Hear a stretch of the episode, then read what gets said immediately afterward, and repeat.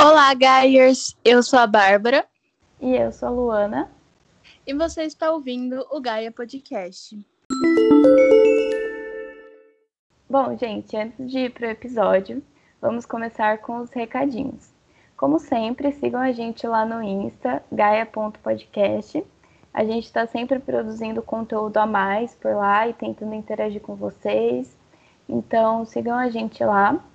Além disso, se vocês puderem também contribuir, é, nos ajudando pelo Apoie-se, que está no link lá da nossa bio. É, vocês podem doar a partir de dois reais, qualquer valor ajuda muito. E também, se você não quiser pelo Apoie-se, a gente tem o Pix, os dados do Pix vocês também encontram lá no link da nossa bio no Insta. E é muito importante essa ajuda, porque, enfim, ajuda a gente a melhorar a edição, comprar equipamentos melhores. E é isso. Além disso, é, a gente também está sempre realizando sorteios. O sorteio atual é o livro da Angela Davis, Mulheres, Raça e Classe. Então, eu de vocês não perderia essa oportunidade e ia lá conferir. Bom, gente, depois dos recadinhos, vamos para o tema de hoje. Hoje a gente vai conversar sobre a importância da água.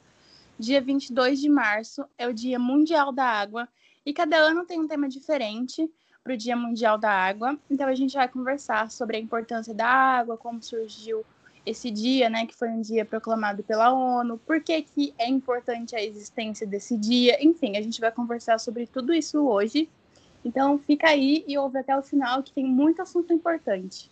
Então, gente, primeiro a gente vai conversar da onde veio essa data, por que, que veio essa data. Então, dia 22 de março é o Dia Mundial da Água e tem como objetivo colocar em discussão assuntos importantes relacionados a esse recurso natural. Então, essa data ela foi criada em 1992 pela ONU durante a Conferência Rio 92. E além dessa data, a ONU também divulgou a Declaração Universal dos Direitos da Água, que a Lu vai falar para a gente quais são. Bom, é, primeiro, né, a água faz parte do patrimônio do planeta. Em segundo, a água é a seiva do nosso planeta. Terceiro, recursos naturais de transformação da água em água potável são lentos, frágeis e muito limitados. Isso é muito importante, porque depois eu vou trazer um dado sobre o uso de, de água potável, água doce, né, que é, é o que a gente usa. O equilíbrio e o futuro do nosso planeta dependem da preservação da água e de seus ciclos. Ciclos da água também muito importante aqui marcar isso. A água não é somente herança dos nossos predecessores, ela é sobretudo um empréstimo aos nossos sucessores. A água não é uma doação gratuita da natureza, ela tem um valor econômico. Precisa se saber que ela é algumas vezes rara e dispendenciosa e que pode muito bem escassear em qualquer região do mundo. A água não deve ser desperdiçada, nem poluída e nem envenenada. A utilização da água implica respeito à lei.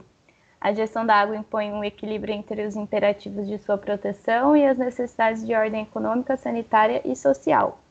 Plane... E décimo, o planejamento da gestão da água deve levar em conta a solidariedade e o consenso em razão da sua distribuição desigual sobre a terra. E como a Bárbara falou, né, cada ano a gente tem o tema e que em 2021 o tema é valorização da água. E aí a gente vai discorrer sobre isso hoje, né, sobre em cima desses aspectos aqui que a gente, que eu falei, é, principalmente, por exemplo, sobre a questão do valor econômico da água, a escassez, a sua a questão da poluição, né, e o desperdício da água. Antes da gente conversar sobre poluição, desperdício e tal, a gente vai só lembrar vocês da importância desse recurso natural. É, isso é algo que todo mundo aprende na escola, né? Todo mundo sabe que a água é muito importante para gente é um recurso natural totalmente necessário para a sobrevivência de todos os seres vivos, já que a água participa da formação do corpo dos organismos, né? Lembrando que cerca de 70% do nosso corpo é água. A água também é um solvente universal, é importante para diversas reações químicas, regula a temperatura do corpo, transporta substâncias, etc. Então, apesar da água ser extremamente importante para a sobrevivência de todos os seres vivos, ela está cada vez mais escassa devido a vários motivos que a Lu já deu um spoiler de alguns, mas a gente vai conversar melhor sobre eles.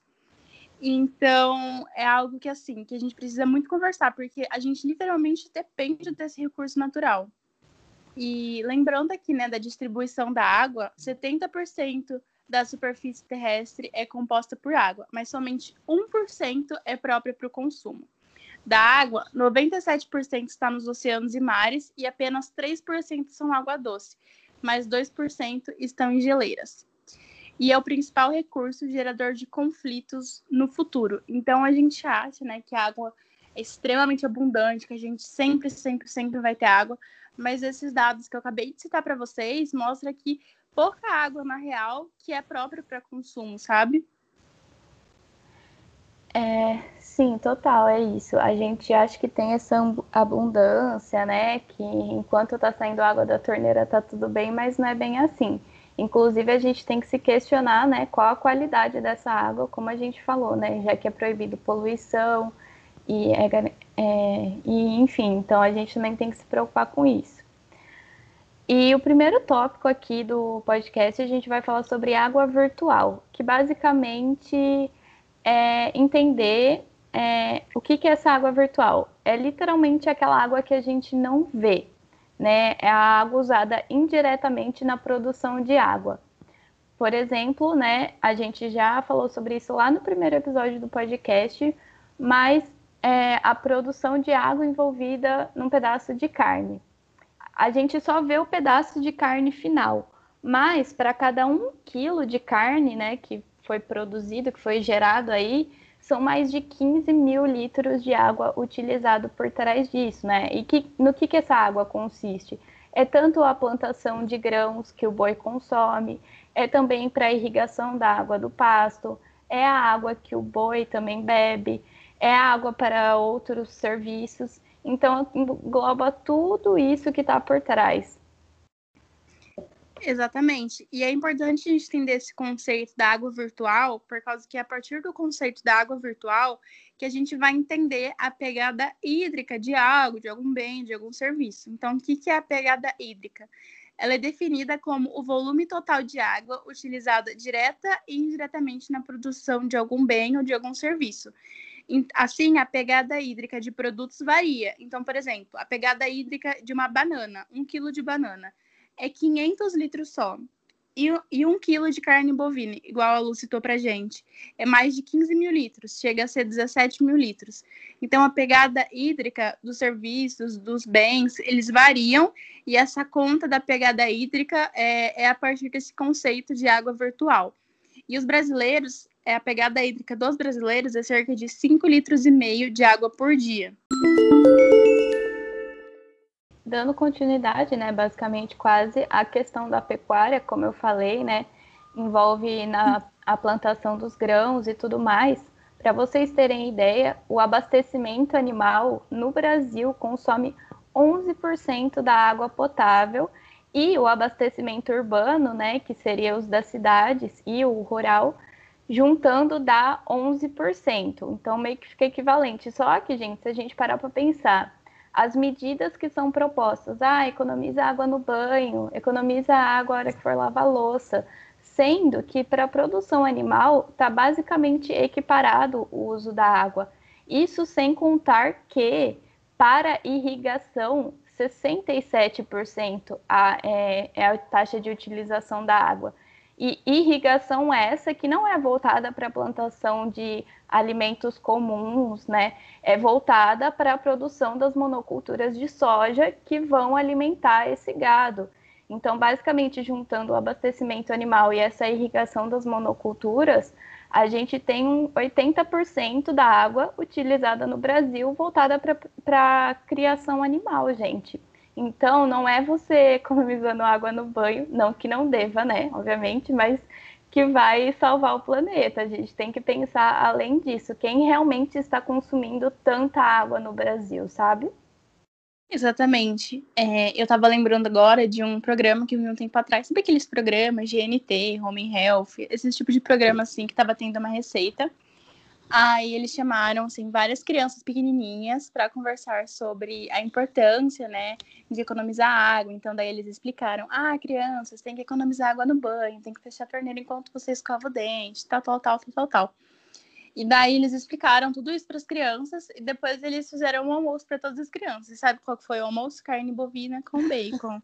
então, tipo assim, e eu lembro, cara, que quando eu era criança, a gente direto, eu acho que todas as crianças faziam atividade na escola e pintava sobre o dia mundial da água e fazia colagem e não sei o quê. E assim, a gente só conversava sobre fechar a torneira, sobre economizar tempo no banho. E como a Lu falou, óbvio que são coisas importantes, óbvio que a gente tem que sim fazer isso.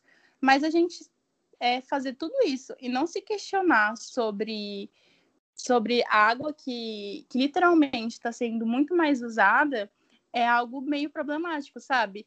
E é muito engraçado porque a gente sabe que, na verdade, é bem proposital que a gente não converse com as crianças sobre da onde a água está sendo usada bem mais, sabe? Tipo, é importante para a bancada ruralista, enfim, achar que fazer as pessoas acharem que é só economizando água no banho na hora de escovar o dente que a pessoa vai salvar o planeta, sabe? É importante para as pessoas acharem isso para a bancada ruralista poder continuar fazendo o que bem entender. Ah, total. É sempre isso, né? Nunca é realmente falado qual o real problema, o real consumidor de água. Exatamente, e faz com que, por exemplo, pessoas que que não tem tanto dinheiro assim, né? Porque assim, gente, se você é classe média, você não pertence à burguesia, né? Que são bancadas realistas, enfim. Você é uma pessoa normal, que, tipo, paga sua conta, tem uma vida de boa e tal. Tipo assim, faz a pessoa ficar com a consciência extremamente pesada se um dia ela tomou um banho mais longo. Tipo, ai meu Deus, usei muita água, tomei um banho mais longo hoje, cheguei cansado do trabalho tomei um banho mais longo para relaxar. Sendo que assim, gente, você tá literalmente economizando água para a bancada ruralista usar. Então, assim, a gente tem que ficar de olho em outras coisas além do fechar a torneira e economizar água no banho, sabe? Inclusive, deixar aqui a dica para vocês aderirem à Segunda Sem Carne, né? Como sempre, o movimento tem ganhado força aqui no Brasil. Tentar um dia ficar sem consumir né, alimentos derivados de animais, que são os alimentos que possuem maior pegada hídrica, assim. Então, tenta ir mudando aos poucos, fazendo o que você pode dentro da sua comunidade. E é isso aí. Sim, e antes de passar para o próximo tópico, que é água na indústria têxtil, a gente vai recomendar de novo o documentário Cowspiracy para vocês. A gente já recomendou no primeiro episódio, inclusive ouçam o primeiro episódio, que é muito legal. Mas, assim, eu quero recomendar esse episódio. Esse episódio não. É, eu quero recomendar esse episódio esse documentário de novo, porque vale muito a pena. Agora, o próximo tópico que a gente vai conversar é a água na indústria têxtil. A indústria de moda é a segunda indústria mais poluente do mundo. E, assim, isso é bem doido, né? Porque outra coisa que a gente não conversa tanto também é a água na indústria têxtil. E a indústria têxtil consome 93 trilhões de litros de água por ano, ou seja, 4% da captação mundial de água doce anual. E um quilo de fibra de algodão é mais ou menos de 7 a 29 litros de água, sem contar os altos índices de agrotóxicos, de agrotóxicos utilizados nas plantações de algodão, que depois poluem o solo e os lençóis freáticos. E uma calça jeans é equivalente a mais ou menos 10 mil litros de água. Eu acho que uma coisa aqui, né, que a gente tem que parar para pensar sobre a indústria têxtil, obviamente que também não é comentado, né, sobre esses dados que a gente acabou de apresentar, é exatamente o fast fashion, né? Tem muitos debates em cima disso, mas a gente vai citar aqui. Por exemplo, a cada é, trimestre, né? Basicamente, a cada estação tá mudando a coleção, você tem que consumir mais e mais. E, gente, a maioria desses fast fashion, além de toda a problemática da utilização de trabalho análogo à escravidão, tem toda essa poluição por trás envolvida, sabe?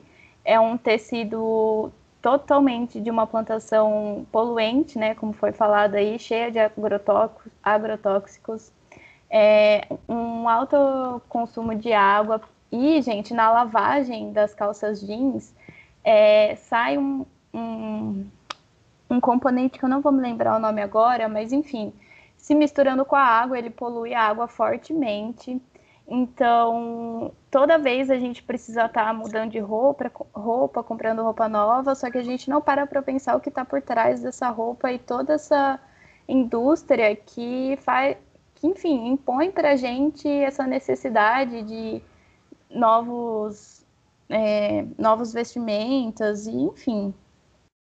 Sim, exatamente. A gente sempre tem que estar tá dentro da moda, consumindo mais e mais e cada vez mais para estar tá dentro dessa moda. Então, assim, lógico que você deixando de comprar uma peça não vai mudar o mundo, mas você pode dar exemplo para outras pessoas. Você vai literalmente deixar de, de gastar um pouquinho de, dessa água virtual. É, você pode conversar com suas amigas e elas começarem a fazer o mesmo. Enfim, virar uma cadeia de boas atitudes. E, lógico, né, cobrar essa indústria de, de moda, indústria têxtil, conversar sobre a conscientização disso, assinar petições, enfim, o que for mas eu queria lembrar para vocês que, por exemplo, assim, você pode sim comprar roupas que você vai usar por muito tempo. É só você procurar por roupas mais atemporais, sabe? Então, por exemplo, calça jeans. Existem um milhão de cortes de calça jeans e cintura alta, cintura baixa e não sei o quê. E ao invés de comprar uma super diferentona para você estar tá na moda daquela estação, compra uma calça jeans mais atemporal. Porque, assim, a gente falou, né? Uma calça jeans usa 10 mil litros de água. E é óbvio que você não vai deixar de usar uma calça jeans porque usa 10 mil litros de água. Você vai continuar usando a calça jeans. Mas você pode optar por calça jeans mais atemporais ou uma calça jeans que dure mais, sabe? Que você vê que o tecido dela é melhor.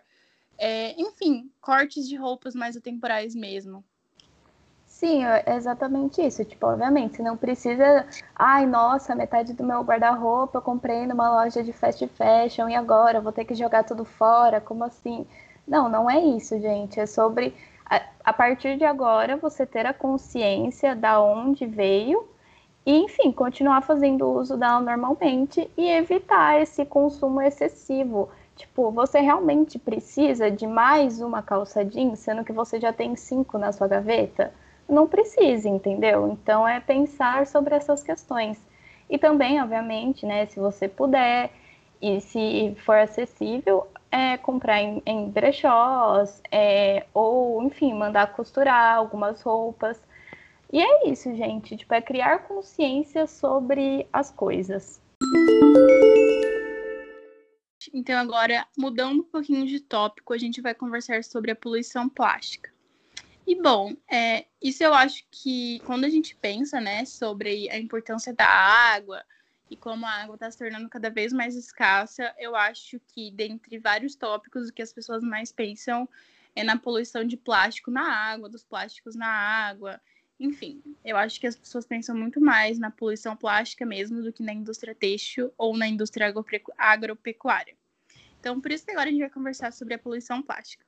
Vamos lá para alguns dados. Estima-se que 80% do lixo nos oceanos é plástico e vão superar o número de peixes em 2050. E existem 51 trilhões de microplásticos nas águas, ou seja, 500 vezes mais do que as estrelas no céu. Gente, isso é bizarro. E aqui, gente, como né, a gente citou que a poluição plástica é até algo mais visível, né? Porque assim é mais palpável mesmo. É, Para vocês terem ideia, a questão dos copinhos plásticos. Um copo descartável, plástico comum, ele gasta de 500 ml a 3 litros, né? Que seria aquela água virtual que a gente falou, na produção dele. E isso sem contar, né, obviamente, a, a extração de petróleo, que a gente vai falar um pouquinho depois.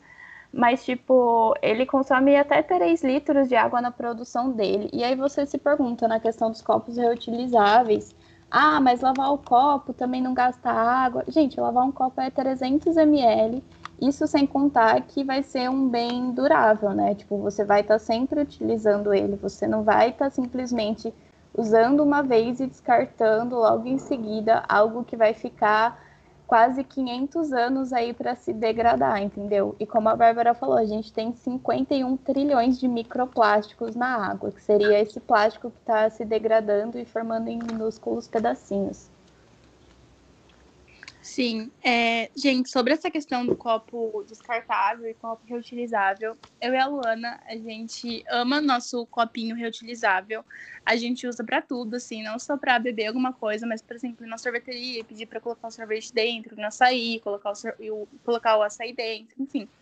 É algo que a gente realmente usa muito agora na pandemia. Eu não estou usando muito porque eu não saio de casa, mas quando eu tinha minha rotina normal, eu literalmente usava todos os dias mas a gente queria lembrar para vocês que a gente sabe que o copo reutilizável não é uma opção viável para todo mundo.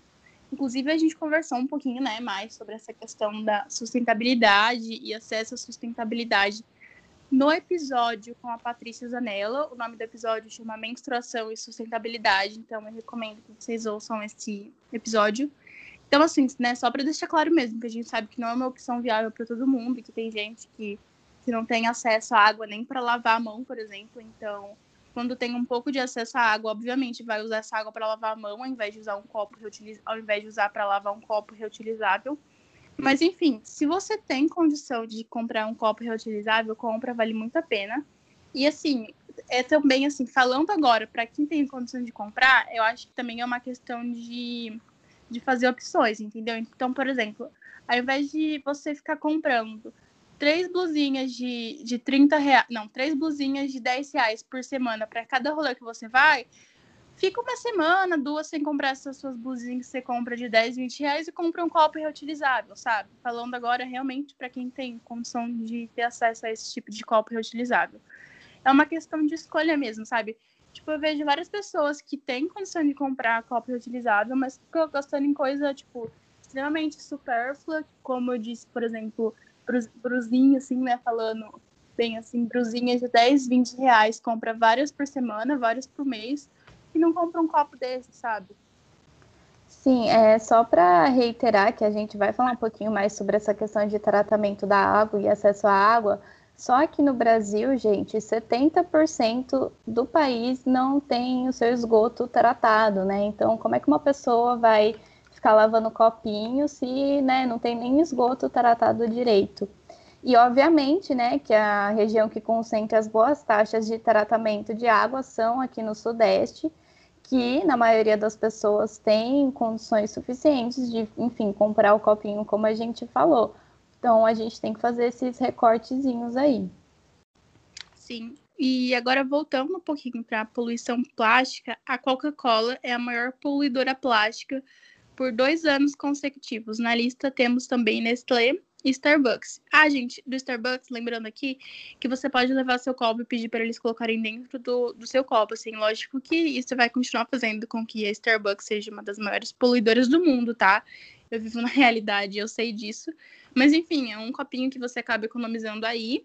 Mas assim, é, mesma, é o mesmo papo da água na agropecuária versus água fechada na torneira, né? A gente sabe que, tipo, você usando o copo reutilizável, a gente usando o copo reutilizável, não vai fazer com que a poluição plástica no mundo acabe. A gente opta por escolhas melhores no nosso dia a dia, que fazem sim diferença, mas a gente também tem que estar atenta a essas grandes indústrias, né? Sim, é, inclusive, só para vocês terem noção, mesmo que as pessoas. Isso foi uma pesquisa lá nos Estados Unidos, eu peguei do documentário Forget Shorter Showers, que é tipo, ah, esqueça banhos curtos. Ele tem 11 minutos, gente, você encontra no YouTube de boa, legendadinho assim. Então assistam, fica aí uma recomendação. É que mesmo que as pessoas reciclarem os seus resíduos, né, o seu lixo, a taxa de diminuição da poluição, ela não vai, tipo, ser uma taxa alta, porque a poluição não vem, tipo, dos indivíduos, entendeu? Da cidade em si, vem exatamente dessas grandes corporações, vem da Coca-Cola, da Nestlé, da Starbucks. Então, é, a gente tem que se atentar mais a isso, sabe? Não é sobre culpas individuais. Ah, a culpa é do fulano que usou um copinho plástico. Não, a culpa é dessas grandes empresas que não tomam responsabilidades das suas produções, dos seus lixos, entendeu? Exatamente. E, e assim, gente, é. É isso mesmo que a Lu falou. A culpa não é do indivíduo em si. A gente não pode falar, tipo, nossa, que pessoa horrível. É, usou um copo descartável e você tá tapando os olhos para essas grandes corporações, né? Inclusive, eu acho que daria um episódio inteiro a gente ficar conversando sobre, entre aspas, capitalismo verde, ecofascismo e afins, mas enfim. É, e assim, outra coisa também é que além da poluição dos resíduos plásticos, a gente tem que levar em consideração a indústria petroleira como um todo. Afinal, são os responsáveis pelos derramamentos de petróleo que até hoje continuam sem soluções efetivas, como o maior caso no Golfo do México e recentemente no Brasil, na Paraíba. Eu não sei se vocês lembram, gente, tipo, quando aconteceu o caso aqui no Brasil, até hoje, só para vocês terem ideia, a gente realmente está sem, enfim, algum culpado propriamente dito. E, cara, tipo, foi muito assustador, né? As pessoas indo lá recolher é, o óleo, sendo que, assim, é muito perigoso, traz riscos enormes para a vida marinha, para a vida humana. Então, a gente tem que se atentar com isso, porque cada vez mais acontecem acidentes como esse. Eu lembro que ano passado também teve um caso de derramamento lá na Rússia e não se falou sobre isso. Então, a gente tem que estar atenta não só com a poluição do, do plástico em si, mas também da onde ele está vindo, é, a indústria responsável pela produção dele. Sim, e lembrando assim do plástico, ele pode demorar até 500 anos para se decompor, então é muito tempo. E assim, é, desde a primeira vez que foi inventado o plástico, ainda não se passou 500 anos. Então, assim, 500 anos é uma estimativa, então pode ser que demore mais que 500 anos, e também pode ser que depois que ele tenha se degradado, depois desses 500 anos, ele não se degrade completamente, ele vire microplástico. E esses microplásticos são muito piores do que o plástico em si, porque o microplástico a gente bebe ele, inclusive foi já encontrado microplástico na placenta humana. Então, assim, a gente acha que microplástico não tem tanto problema, que o problema é o plástico grande em si, vamos dizer, mas o microplástico ele é bem problemático também. Enfim. Ah, você falou só um adendo, gente. Tipo, a gente dá até para fazer um episódio sobre isso, sobre a indústria de cosméticos e tal, mas grande parte dos cosméticos hoje em dia fazem uso tipo de microplásticos na na composição dos produtos. Então, ah, vai comprar um esfoliantezinho aqui, tá cheio de microplástico naquele negócio. Compensa muito mais você só pegar a borra do seu cafezinho que você passou de manhã e fazer uma esfoliação na cara, que assim, 10 10, zero poluição. Então, fica a dica aí também. Isso. Agora mudando um pouquinho de assunto, que a gente né, já meio que deu um pitaco nele, e agora a gente vai falar um pouquinho sobre o esgoto. Gente, para onde vai o esgoto? Vocês sabem me responder essa pergunta?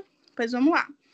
Agência Nacional de Águas dos 5.570 municípios do Brasil despejam pelo menos 50% do esgoto em rios, córregos, riachos ou cursos de água, ou seja, literalmente metade do esgoto. E a região que concentra boas taxas de tratamento são do Sudeste e 70% do Brasil não trata seu esgoto. Isso a Lu já tinha comentado com a gente, né? E para vocês terem ideia, né, que a gente também tem a perda de água aí é, no encanamento até a água chegar na nossa casa ou na estação de tratamento, são perdidos aí 37% de água.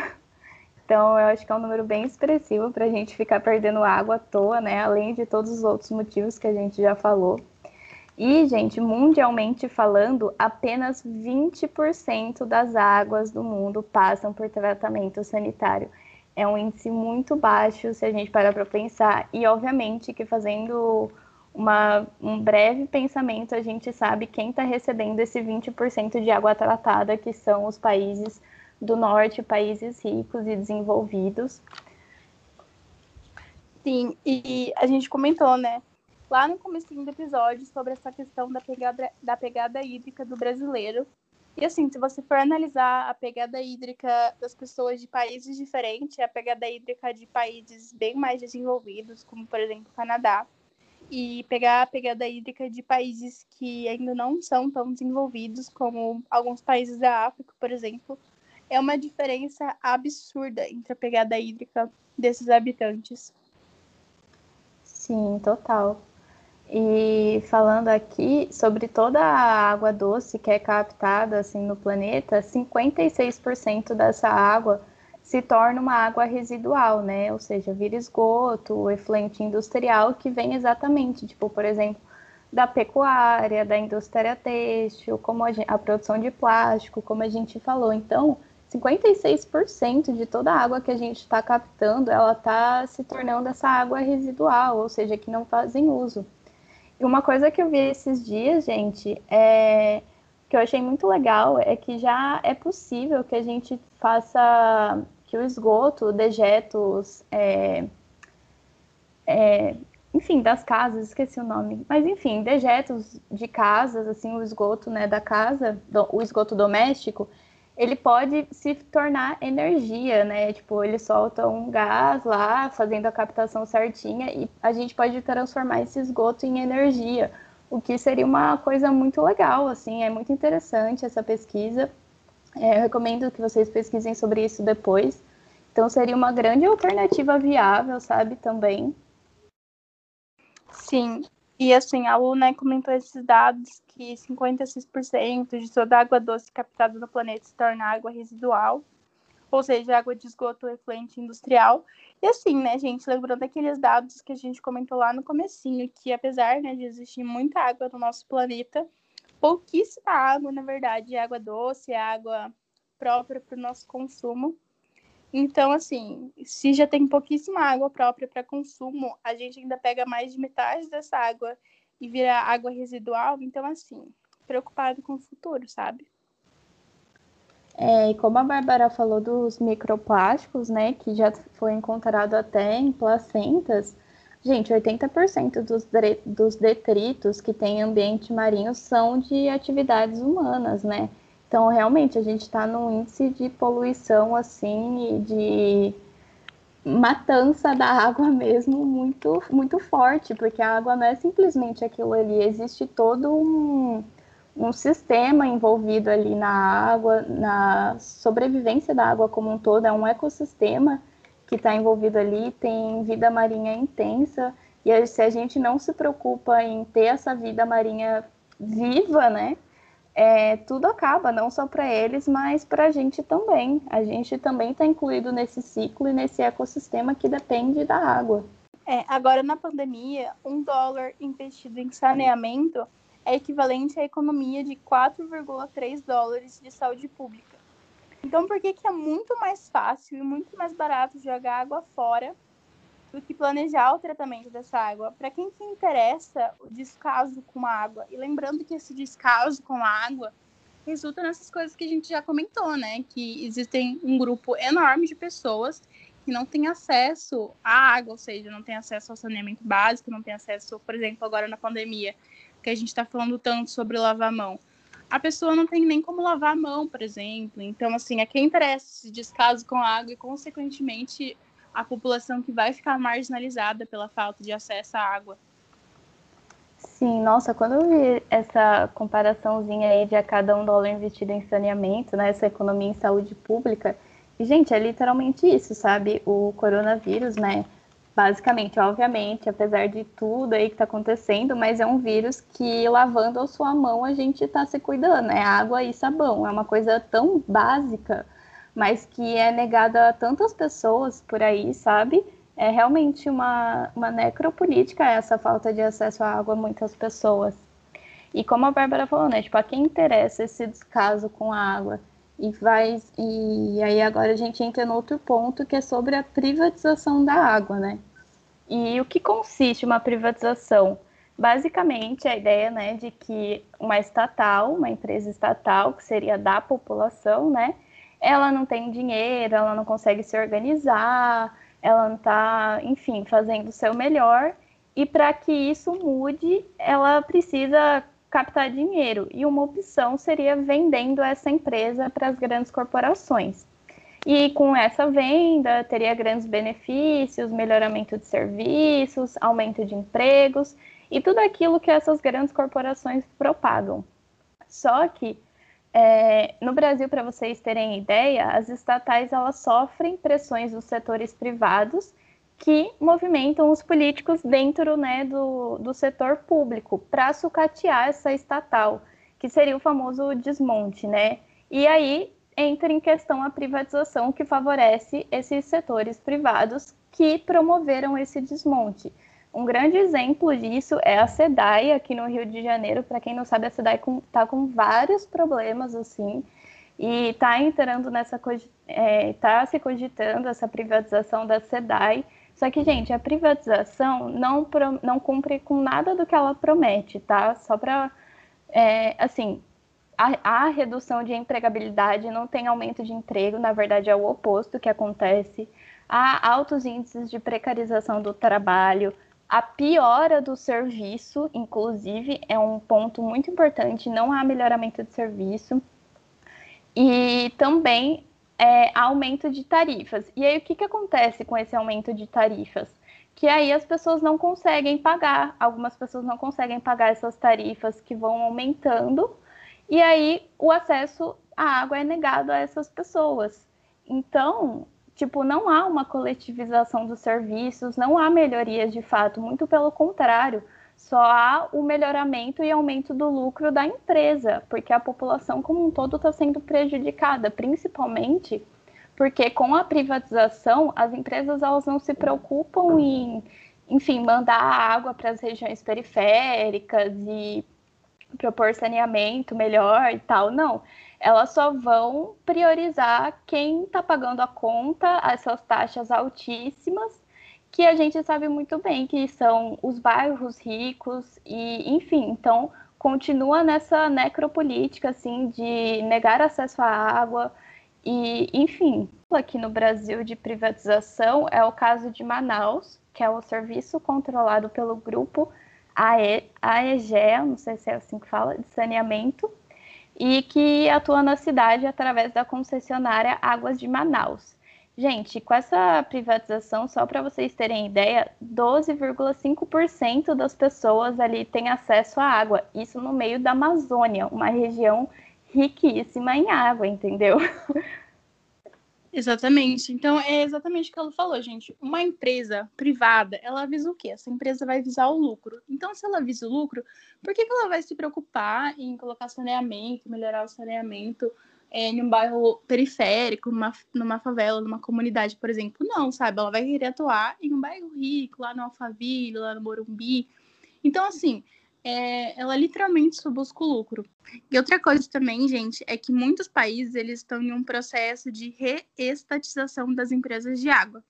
E o principal caso disso é a França, por exemplo. Também teve uma medida provisória 844 em 2018. A intenção era a entrega das companhias de água para iniciativa privada, só que né, sempre disfarçada, com o mesmo discurso de melhoria e tal, aquele discurso de ah, o serviço vai melhorar, vai ter mais emprego e etc, etc. Sendo que a gente sabe que é mentira. A Lu já falou isso, já explicou por quê. Uh, e a medida ela foi recuada por pressão popular, mas depois ela se tornou um projeto de lei. Em 2020, durante a pandemia, o projeto de lei 4.162-19, é, que prevê a privatização de serviços de saneamento, inclusive da água, é de relatoria do senador Tasso Gereissati, que tem vínculos com a Coca-Cola e foi aprovada no Senado. Então, assim, gente, parece que eles estão literalmente rindo da cara da população, sabe? É igual a gente já comentou, durante a pandemia, que um dos maiores cuidados que você tem é você chegar, lavar muito bem sua mão com água e sabão. Eles estão querendo privatizar a água, sabe? Então, assim, isso é literalmente rir da cara da população. E como eu falei, né? O processo de desmonte ele vem exatamente dos políticos que são moviment... É, que são que por detrás, na verdade, só demonstram os interesses dos setores privados. E esse senador é basicamente a expressão disso, né? Porque é um senador que propõe a privatização da água, dos serviços de saneamento, e ele tem vínculos fortíssimos com a Coca-Cola. Ele, se não me engano, é um dos maiores produtores aqui e tal representantes da Coca-Cola. Então, só escancara, sabe, que não há interesse coletivo, interesse popular nessas questões, só interesse, é, interesses, é, enfim, das empresas, interesses privados. Então, a gente tem que se atentar a isso, sim, sobre essa questão da privatização da água. Privatização não é melhoria, água não é mercadoria também, então vamos se ligar sobre isso. Bom, gente, então agora a gente vai conversar um pouquinho do feminismo relacionado à importância da água. E a gente tem que lembrar que um bilhão de pessoas no mundo têm acesso precário à água e precisam caminhar até 6 quilômetros por dia para coleta de água. E a maioria das pessoas que fazem esse trabalho são mulheres, cerca de 85%. Então, certamente você já viu aquelas fotos é, das mulheres que estão com, tipo, uns baldes, assim, em cima da cabeça, levando água, caminhando, muitas vezes até descalço, em um sol super quente, é, caminhando até 6 quilômetros, como a gente disse, para coleta de água, para levar água para sua comunidade. E a maioria das pessoas que fazem isso são mulheres.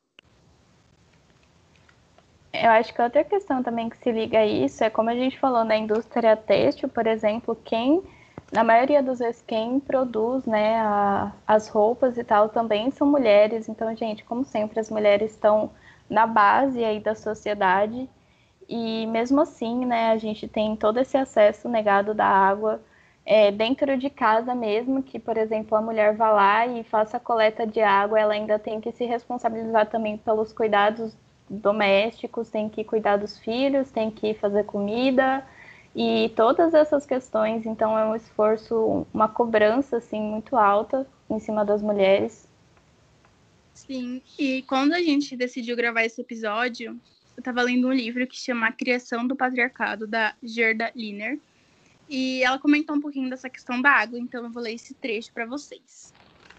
A intensificação da produção agrícola gerada pela especialização resultou em uma base alimentar estável, que permitiu o aumento da população. A redistribuição de alimentos era feita pela comunidade do templo, tendo esse grupo o poder de coagir fazendeiros e pastores para que produzissem excedentes.